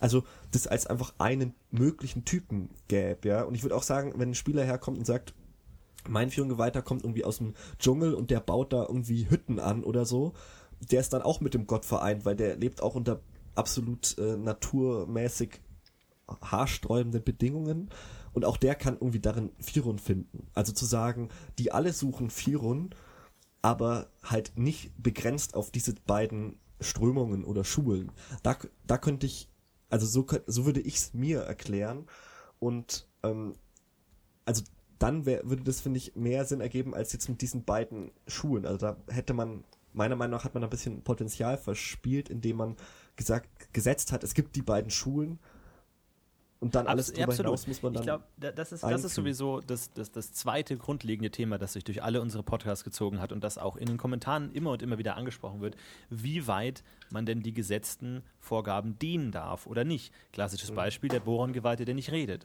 So, kann man, da haben wir gesagt, okay, der ist schwer zu spielen, weil das ist irgendwie, da muss man sich anders eine Persönlichkeit schaffen und ist natürlich schwer für einen Meister, bla bla bla bla bla. So, jetzt hat aber zum Beispiel auch ein Kommentar geschrieben, Erik Damian hat zum Beispiel bei uns geschrieben, ja, Boron-Geweihte müssen ja nicht immer so wortkarg sein, die können ja auch gesprächig sein, nur dann halt nicht irgendwie unnötig Sachen erzählen. So, und da kann man natürlich auch sagen, ja, Firon-Geweihte müssen nicht immer Einzelgänger sein, die können ja auch einfach unter Leuten sein und Freunde haben und so. Aber dann ist halt immer die Frage, ab wann hört man dann auf, die Essenz dieses Gottes zu verlieren? Indem man dann einfach so diese Aspekte, ah ja, Firon ist ja Jagd, also Jagd ist ja jeder, der einen Bogen in der Hand hat, also könnte auch der Bogenschütze auf meiner Burg Firon geweihter sein. So, und dann denke ich mir, ja, Moment mal, aber jetzt hast du die Essenz des Gottes auf ein Handwerk bezogen und nicht mehr auf etwas Übernatürliches, etwas Transzendentes. Das was Spirituelles glaube ich, das Ja, das was Wort. Spirituelles, ja, was ja auch irgendwo einfach darüber hinausgeht und ab, ab jetzt plötzlich jede Profession, die ab und zu mal auch einen Bogen in der Hand haben kann, zu sagen,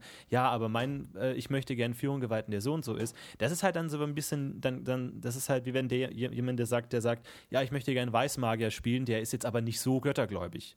Da denkt man sich, ja gut, Ab wann ist das ein Widerspruch, dass man einfach sagt, ja, dann ist er einfach kein Weißmagier mehr. So, du kannst auch keinen Zwerg spielen, der zwei Meter groß ist, auch wenn dir das jetzt gefallen würde. Aber das ist dann halt einfach nicht so. Inwiefern ist man dann hart und inwiefern macht man die Spielwelt dadurch reicher, dass man sagt, es gibt nun mal einfach gewisse Prinzipien und gewisse Dinge, die gesetzt sind und die über dem Spielerwillen stehen. Ich meine, natürlich kann letztlich jeder machen, was er will und jeden so spielen, wie er will und jedem Aspekt, jedem Gott zuordnen, was er will. Aber ich persönlich glaube einfach, dass dem Ganzen auch ein bisschen geholfen ist, wenn man das nicht zu stark dehnt, sondern einfach sagt, Fion steht einfach für gewisse Werte und Prinzipien, für ein gewisses Menschenbild, das auch einfach von, von Härte, von Gnadenlosigkeit, von äh, Askese lebt. Und gut, wenn du jetzt diese Aspekte gerne auf dem Horasischen Königshof spielen möchtest, als Hüter der Jagd, ja, dann wird das, also entweder ist das dann eine kreative Meisterleistung, wie du das schaffst, oder den da irgendwie dann als krassen Exoten oder weirden Typen darzustellen oder so, keine Ahnung. Aber dann wirklich zu sagen, ja, der ist jetzt bei uns der Typ, der äh, bei Schnittchen und Sekt da irgendwie die Jagd leitet, dann muss ich sagen, gut, irgendwo hört es dann auf, irgendwo dann, dann irgendwie greifbar zu sein, weil es dann zu stark verschwimmt. Ja.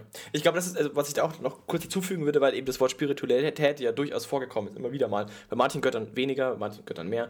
Aber ich glaube, der Punkt ist eben, dass es schon wünschenswert wäre, wenn man zu den Göttern auch eine gewisse spirituelle Erreichbarkeit eben hat, die bei Firon eben relativ klar über diese äh, ja, Askese-Aspekt sozusagen erreicht wird. Und ich finde, man kann sich das ja immer auch relativ gut vorstellen, dass man eine Art ja, so einer so spirituellen Findung, eben so einer Art meditativen Findung eben immer zum Gott finden kann. Und das ist eben bei Ingerim vielleicht eben so eine gewisse rhythmische Arbeitsleistung, so ein gewisses annähern durch äh, Arbeitsmeditation, sage ich jetzt mal. Und bei Firon ist es eben ganz klar so ein asketischer Ansatz. Und ich denke, und es geht bei manchen Göttern besser, bei manchen Göttern schlechter, aber ich denke, im Allgemeinen sollte man das schon so im Kopf behalten, dass es so eine Art spirituellen Zugang schon irgendwie wünschenswert wäre. Und das ist bei, bei Fex zum Beispiel extrem wichtig um das auseinanderzuhalten, weil Fex ist es ja für ein idealistischer Gott an der Stelle, ist eben ganz entscheidend, dass man diesen Zugang finden kann und dass man sagen kann, okay, ich mache das hier, um eben den Gott zu finden und dass man das auch spielerisch versteht irgendwie, wo, wo der Unterschied liegt.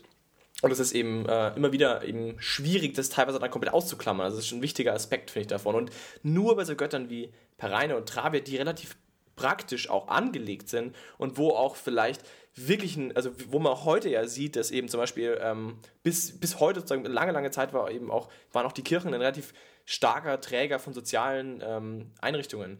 Und ich denke mal, so, einen gewissen, so eine gewisse Zuordnung von einem Aufgabenfeld zu einer Kirche finde ich in gewissen Maßen schon in Ordnung, dass du sagst, okay, es war halt nun mal so, dass die Travia-Kirche ist nun mal eine Kirche, die das vermehrt auch tut. Und dann ist natürlich so ein bisschen praktischerer Ansatz auch dabei. Aber ich finde trotzdem sollte nicht vergessen werden, wenn jemand Travia-Geweihter ist, sollte er auch darin zumindest versuchen, ähm, oder zumindest, zumindest wollen, also so einen gewissen sakralen, spirituellen Ansatz finden wollen, zumindest. Das, glaube ich, ist schon ein wichtiger Aspekt davon. Weil sonst, glaube ich, ist man da verloren. Und ich, also, kann ich mir vorstellen. Sonst ist man auch als Theologe, denke ich, verloren, wenn man einfach sagt, okay, mein Job ist jetzt hier äh, eigentlich nur die Gemeinde zu betreuen und das mit dem Gottesdienstkram mache ich eben aus der Motivation raus, weil ich finde, dass die Gemeinde das braucht, aber ich persönlich habe da keinen Zugang, dann ist man doch da irgendwie auch ziemlich, äh, also ziemlich bald aufgesaugt, sag ich mal. Das ist doch Quatsch. Also das ist, finde ich, ein falscher Ansatz. Und da stimme ich Tini auch voll zu. Ja, ich aber glaube, so. das ist halt die also jetzt sowohl was Florentin gesagt hat, als auch du, als auch du Philipp, dass halt dieses, diese, das zieht sich ja auch ein bisschen durch die, ja, durch die gesamte Götter-Podcast-Reihe, ist halt diese, dieser ganz schwierige Balanceakt zwischen halt einerseits, um solche Sachen spielbar zu halten, so eine gewisse Flexibilität und sowas sich zu erhalten, aber gleich gleichzeitig nicht alles zu relativieren, so dass man halt, ja, genau, das ist halt, das ist glaube ich für jeden für jeden Aspekt dieser Verehrung, dass man halt, okay, ist jede Kultur soll, jede menschliche Kultur soll irgendwie, soll, da soll es diese Götter geben, auch wenn das vielleicht überhaupt nicht zu den, zu den Gegebenheiten passt, wie Firun Geweihte in Hurasischen Städten und Erfert Geweihte irgendwo in der Wüste.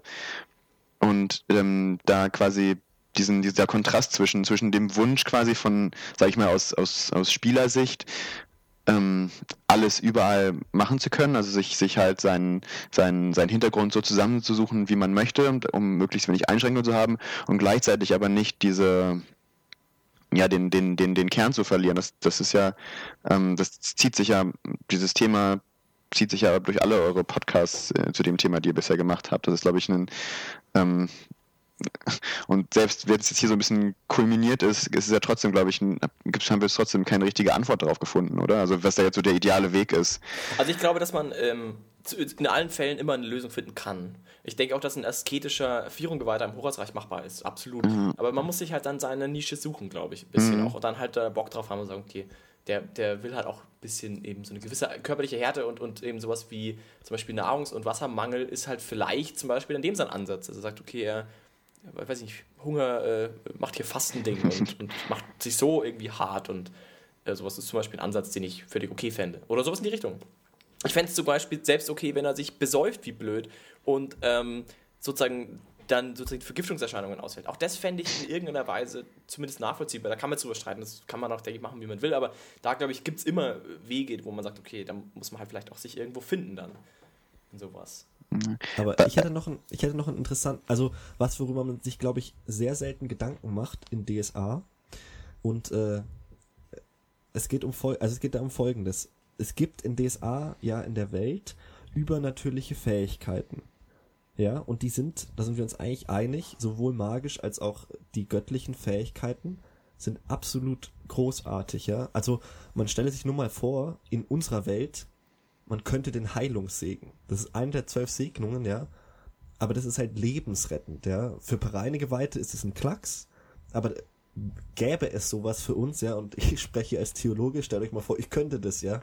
Das wäre, äh, das wäre richtig mächtig, ja. Und das ist der einzige Weg, und äh, darauf will ich hinaus, geweitert zu werden, ist der einzige Weg in DSA in seinem Leben übernatürliche Fähigkeiten zu bekommen. Die Magie hat man von Geburt an, aber die kamalen Fähigkeiten kann man eigentlich zu jedem Zeitpunkt in seinem Leben durch einen gewissen Aufwand erwerben. Deswegen, also klar, ja, Hintergrund hin und her, es würde irgendwie alles sprengen, wenn jetzt alle Leute per reine Geweihte werden wollen.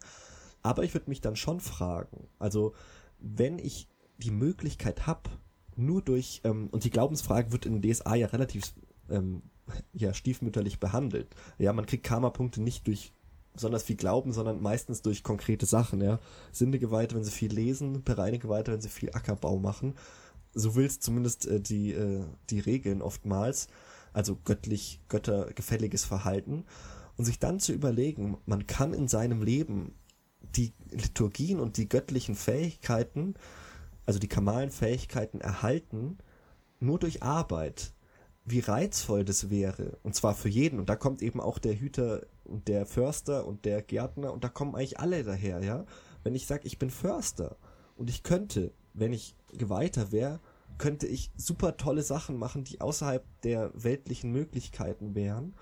Ich muss mich nur weihen lassen würde ich die Frage stellen, hat da nicht jeder Mensch Interesse dran? Also müsste nicht eigentlich fast jeder Geweihter werden wollen? Weil Magier kann man nicht werden. Magier ist man oder nicht. Aber Geweihter werden kann man halt.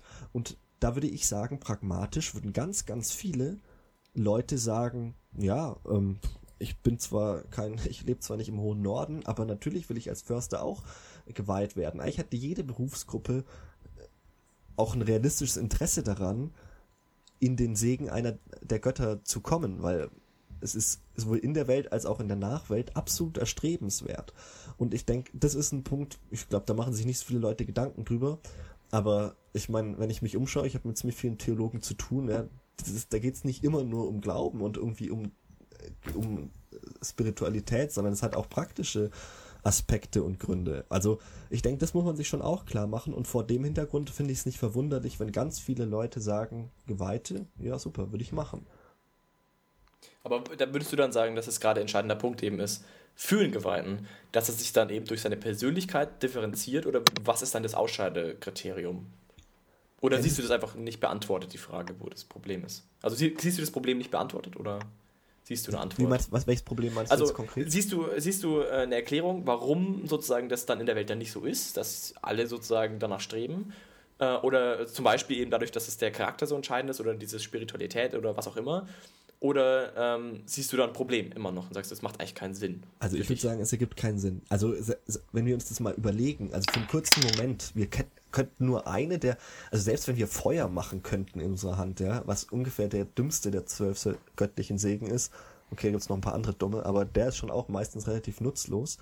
Aber selbst wenn wir das könnten, sagen wir doch mal ehrlich, da würden wir doch eigentlich relativ viel für tun. Ich kann mir aber vorstellen, dass die, die wenigsten Leute so, so denken, dass sie das tatsächlich als erstrebenswertes Ziel haben wollen, dass sie es wirklich erreichen wollen. Also ich glaube, wenn ein Geweihter irgendwie Feuer macht, dann ist es eher, wird es eher als der Gott, der jetzt durch diese Menschen äh, arbeitet, gesehen. Und ich glaube, da ist der, der, der Respekt einfach viel zu groß davor. Mhm. Ich kann mir kaum vorstellen, dass irgendwie, wenn ein Heiliger irgendwie kommt und Menschen heilt, dann alle sagen, oh, ich will auch Heiliger werden, geil, cool. Und ich meine davon abgesehen, dass es irgendwie man eine recht vorgesetzte Karriere braucht und irgendwie da als Kind irgendwie anfängt oder so. Und jetzt die wenigsten Schreiner mit 40 sagen so, hey, pass auf, ich hätte es auch Bock, Fax weiter zu werden oder so. Gut, Fax vielleicht noch am ehesten. Aber ich, also, ja, kann man natürlich so spielen in seiner Welt, aber ich würde da viel zu viel Respekt vor den Göttern als natürliche aber Wesen haben. Ich glaube auch, dass die, die nur wegen den Fähigkeiten geweiht werden wollen, schlicht nicht geweiht werden. Hm. Ich glaube nicht auch, ich glaube, das muss der Punkt sein. Aber Tini, pass auf, äh, ich finde, man kann ja durchaus sich solche Dinge auch einreden oder ähm, durch einen gesellschaftlichen Zwang sozusagen sich selbst einfach hindirigieren. Sagen wir, du bist sechs Jahre alt und alle sagen dir, wie geil das sein würde und wie wichtig das ist, die Aspekte, dann kannst du dich ja da durchaus anpassen denke ich mal, und sage, okay, ja, dann ist es halt jetzt irgendwie, was ich wirklich immer schon machen wollte. Das wollte ich ja schon immer machen. Ich meine, das ist ja auch heute so, dass man sich für eben, um was zu erreichen, auch anpasst. Ich kann und dann vielleicht auch nicht unbedingt das bewusst ja, macht. Ich kann mir aber durchaus vorstellen, dass in der aventurischen Gedankenwelt es eigentlich eher so ist, dass sich die Götter die Geweihten aussuchen ja. und nicht die, die Menschen jetzt äh, sich überlegen, hm, eine Effert hat auch ganz geile Liturgien, aber Ingerim, na, nehme ich mal die glaube, dass, nur, dass sehr wenige Menschen so denken.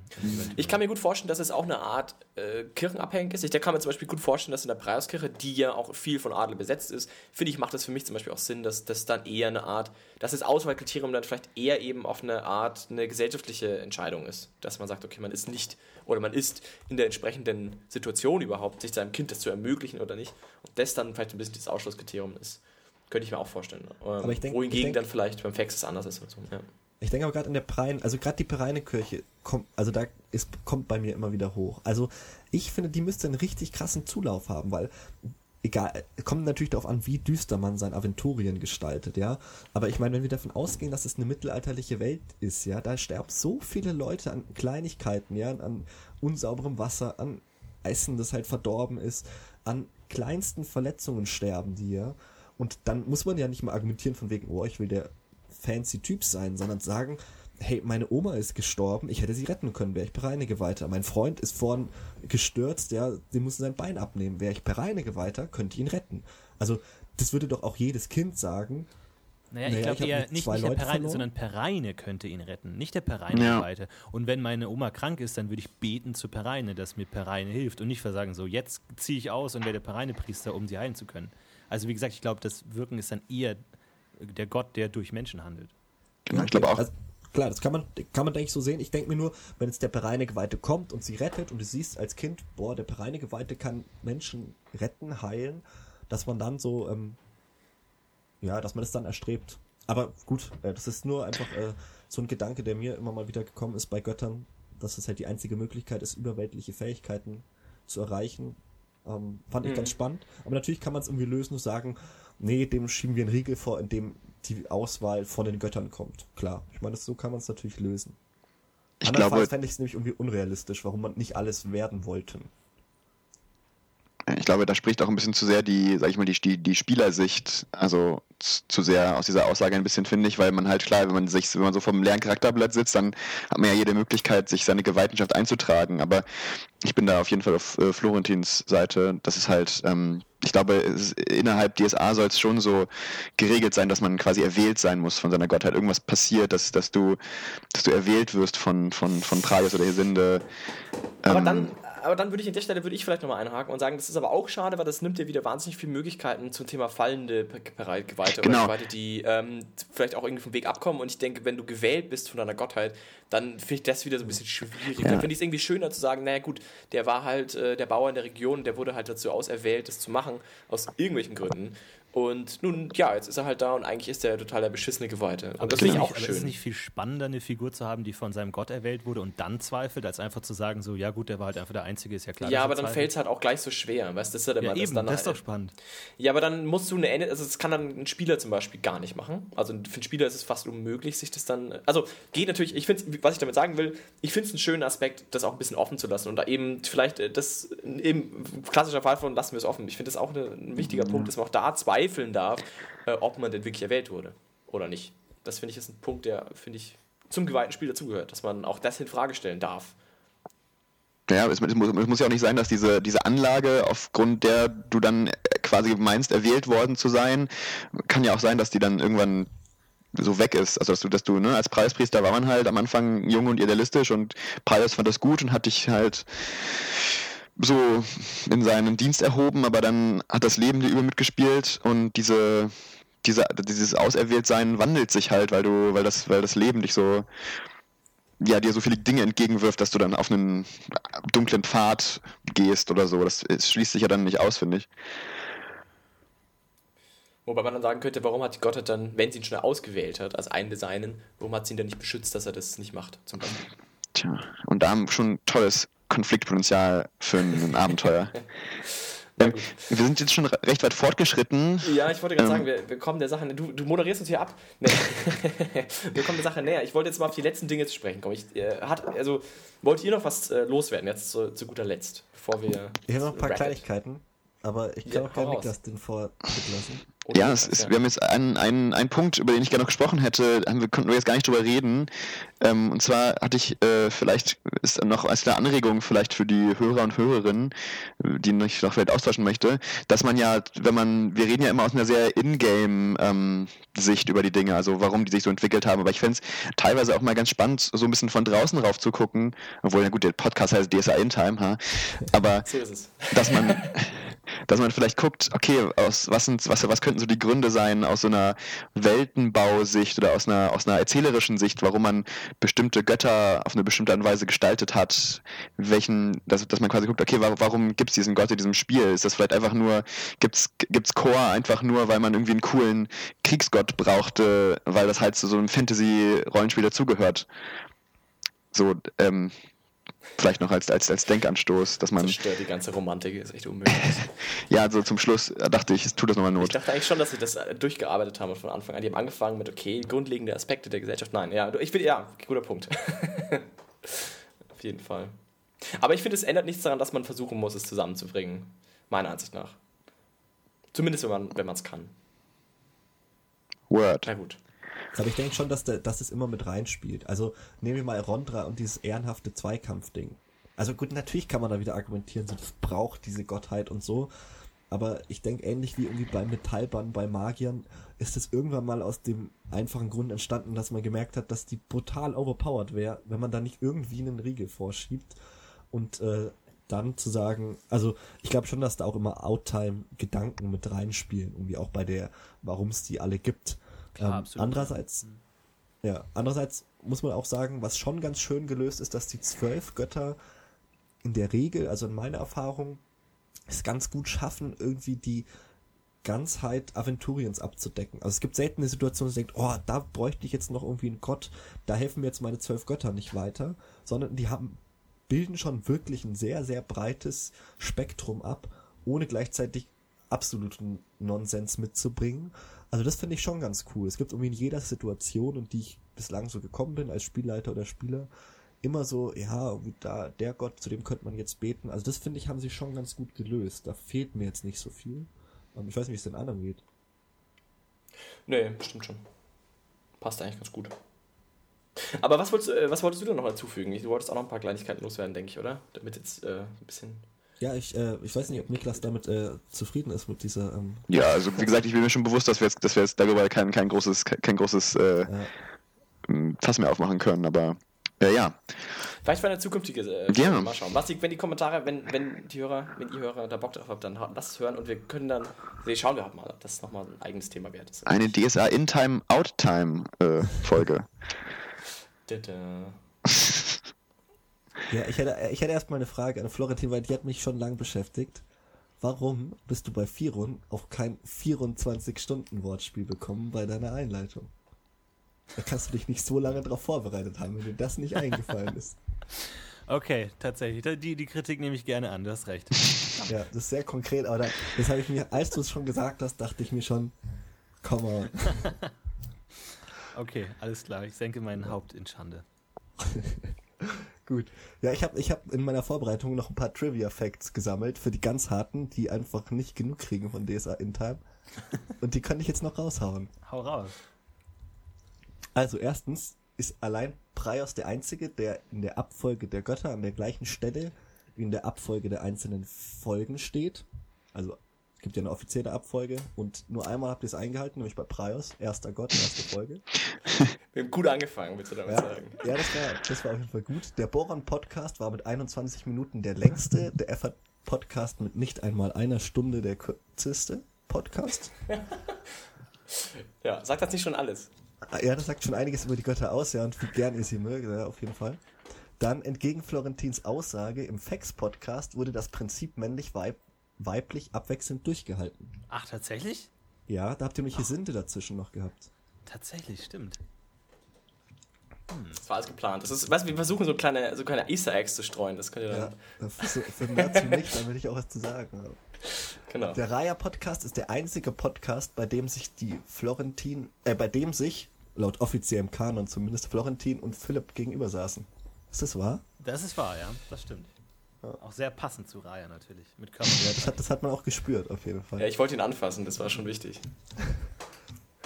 Einzig im Rondra und im Vieren Podcast wurde die aktuelle Podcast-Nummer in der Anmoderation erwähnt. Und beim Gott Götter Kritik Podcast an dieser Stelle. Ja, das, das, ist mir auch aufgefallen. Ja, das äh, mit Ausnahme des Boron-Podcasts hat Florentin bei den ersten neun Podcasts immer das erste Wort. Ab dem zehnten hört man zuerst Philipp sprechen. Okay. Hört man alle zwölf Folgen am Stück, ist man einen Tag und eine Dreiviertelstunde beschäftigt. Das ist ein ganz wichtiger Trivia-Fact. Wichtig, die Leute müssen auf ihre Lebenszeit achten können. Im also, wenn jemand von. Entschuldigung, Sorry, ja. ja, mach weiter. Ich wollte sagen, wenn jemand also äh, joggen, uns beim Joggen immer hört, muss er relativ lang joggen. Könnt ihr mal ausrechnen, wie lange ihr dann joggen müsstet, äh, um uns alle in den ganzen Folgen Kalorienverbrauch mal ausrechnen, ja.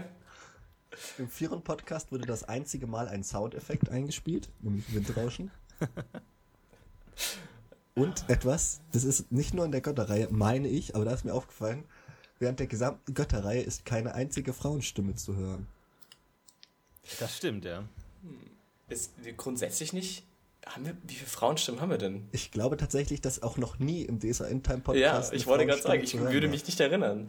Ja, das ist natürlich, das sind, ich weiß schon, das ist traurig. Ja, das Lustige ist, das kann ich an dieser Stelle mal ganz kurz in, in, die Runde werfen. Ich spiele mit mehr Frauen, DS, also Rollenspiele im Allgemeinen, deutlich mehr sogar als Männer. Darf ich mal kurz mich hier heraus, also den Kopf aus der Schlinge ziehen? Das liegt aber, aber auch an dir. ja, aber motivierte Hörerinnen können sich ja auch irgendwie mal äh, dazu ja, bitte, ja, gerne, auf jeden bitte. Fall. hier mal Und stimmt. das ist was wirklich lustig. Es können auch alle, die das jetzt irgendwie auf äh, ihren digitalen Geräten anhören, sich mal anschauen, ob es bei ihnen auch so ist. Aber meiner Meinung nach ist es so, wenn man die Götterreihe nacheinander chronologisch vom neuesten zum ältesten hört, wird das Intro mit jeder Folge lauter, bis sie sich bei Hesinde wieder beruhigt. Was hast du die letzten Tage gemacht? ja, ich habe diese Götterfolgen oft angehört, mein Gott. Dein Studio muss sehr langweilig sein. Ja, das ist echt. Wow, nee, ja, nicht schlecht. Äh, cool, cool. Äh, interessant. Ja. Habt ihr das auch alle bemerkt, ihr Hörer? Wenn ja, dann, dann könnt ihr das äh, uns äh, kundtun lassen. Ja, nicht schlecht. Waren das jetzt alle? Kommt da noch mehr? Nee, das war, das war alles. wow. Nicht schlecht. Dankeschön. Ja. ja, voll gerne. Endlich bemerkt das mal jemand, die ganzen Sachen, die wir da versteckt immer einbauen. Für einen tun wir es dann doch. Ja, cool. Äh, ab jetzt aber, ab jeder Hörer, der ab jetzt bei uns auftaucht, muss Trivia mitbringen. Ja, Ganz wichtig. Schlecht, ja. ja. so baut sich der Kult auf um, dieses, um diesen Podcast. Ja. Der große Kult. Karma ja, vielleicht. aber wer von uns beiden, Florentin, ist dann die Gottheit? Ja, wir sind Und wer ist die der erste duale Gott, so ein zweiköpfiger Gott. Da gibt es diese, so. diesen tollen Ausdruck. Mein, mein, Körper, dein, unsere, das ist die Frage dann. Oder linker Körper deiner? Dein Körper, meine Frisur. potenziell Karma spendende Entität. Richtig. Das mit ne?